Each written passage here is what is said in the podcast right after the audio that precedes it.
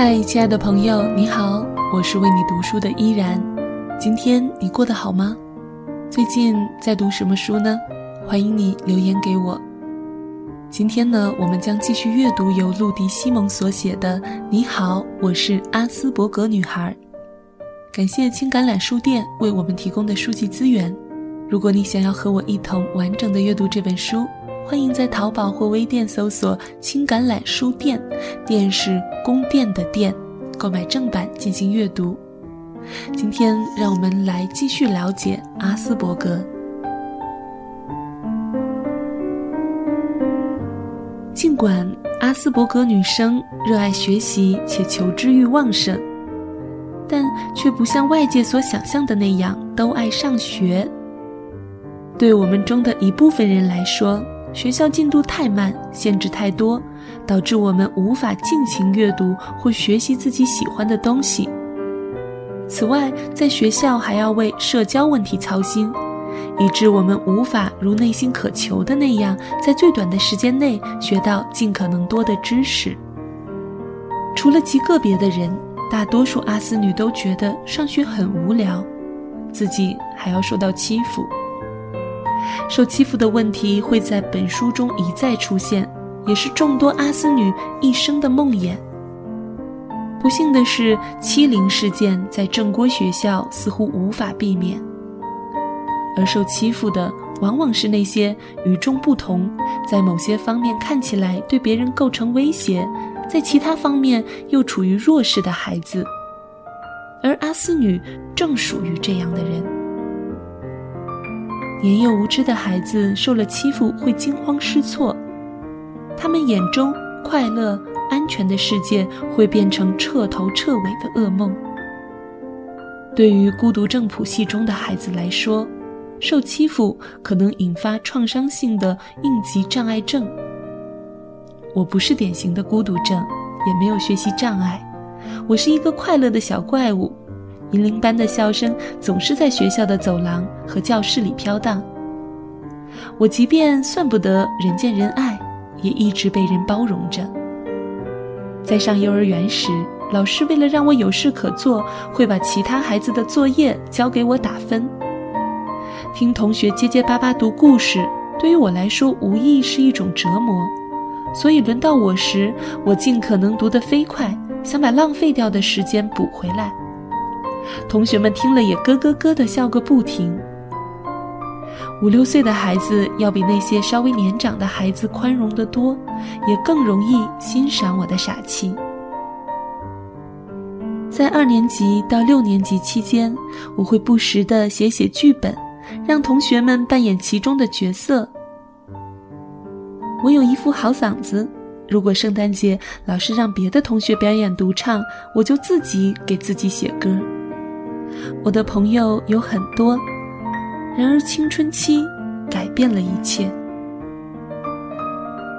过去缺乏社交能力，只是让我显得与众不同，现在却成了让人无法容忍的人格缺陷。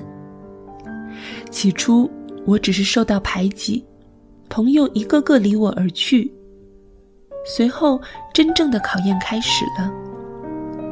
吃午饭时。没人愿意跟我坐在一起，所以午饭时间我一般会躲起来。结果十二岁我就得了胃溃疡。这段时期，我遇到了一个叫金姆的女孩，她是一个典型的爱欺负人的女生。她扬言要打我，说我甭想逃脱。在一年多的口头威胁后，她的话终于兑现了。他在一大群人的叫好声中，把我狠狠地揍了一顿。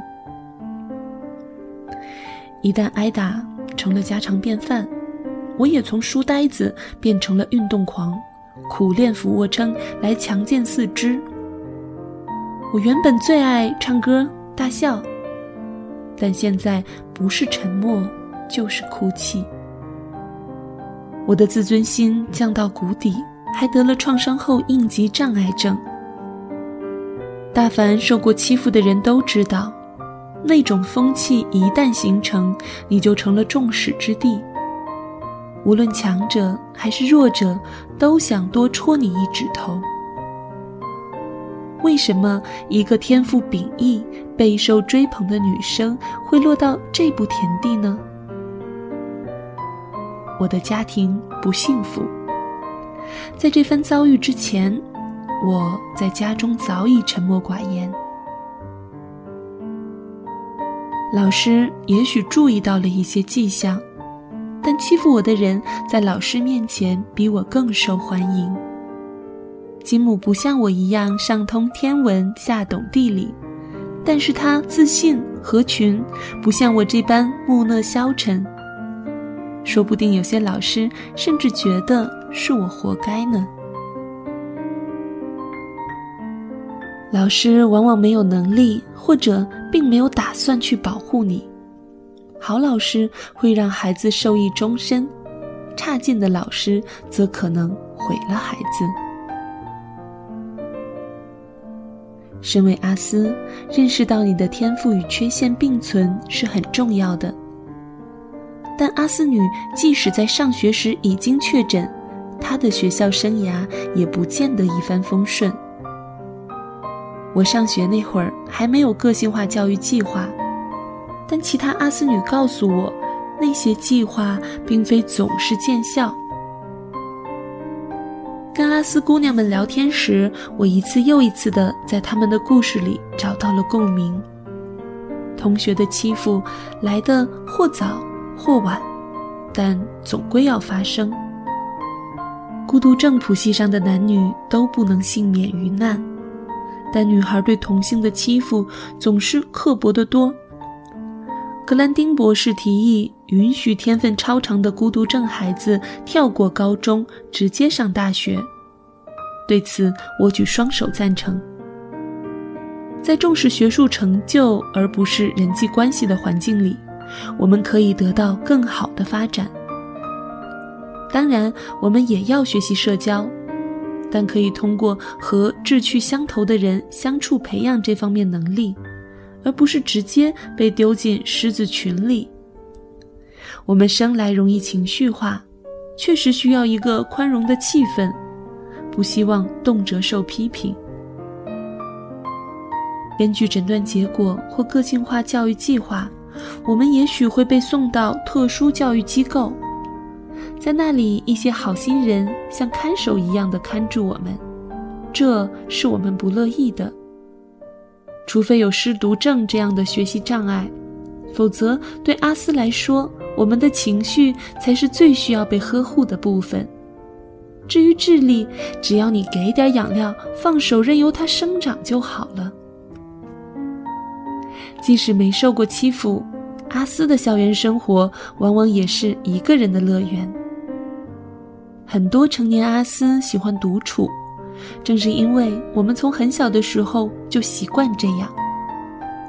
阿斯对外界的反应往往是要么对抗，要么逃跑。但我觉得这种反应是后天习得的。每个阿斯女的学校生涯都因人而异，因校而异。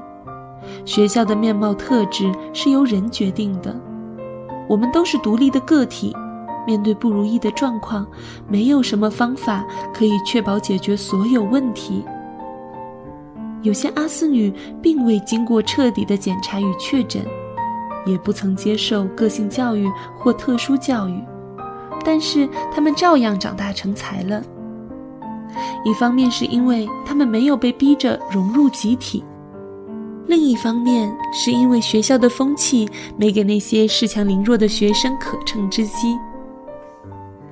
一位叫做波吉格兰的阿斯女说：“那个时候，教会小学是阿斯的天堂。”教会学校纪律严格，风气正派，生活按部就班。孩子们被要求努力学习，遵守纪律，相互谦让。于是我平安地长大了。别人的目光中，但凡有一丝敌意，阿斯女就浑身不自在了。一个人的时候，我们聪明、优雅和风趣。但只需同龄人或老师一个不友善甚至威胁的眼神，我们就会像刺猬一样缩成一团。除此之外，我们的情绪和身体同样敏感，所以一旦受欺负，就会进入恶性循环。对方见自己得逞，于是变本加厉。有些被阿斯女被逼到角落，一再退让。面对校园暴力，我们是可以做出选择的，至少我们的父母可以。如果你实在过不下去，也许转学以后的情景就会大不相同。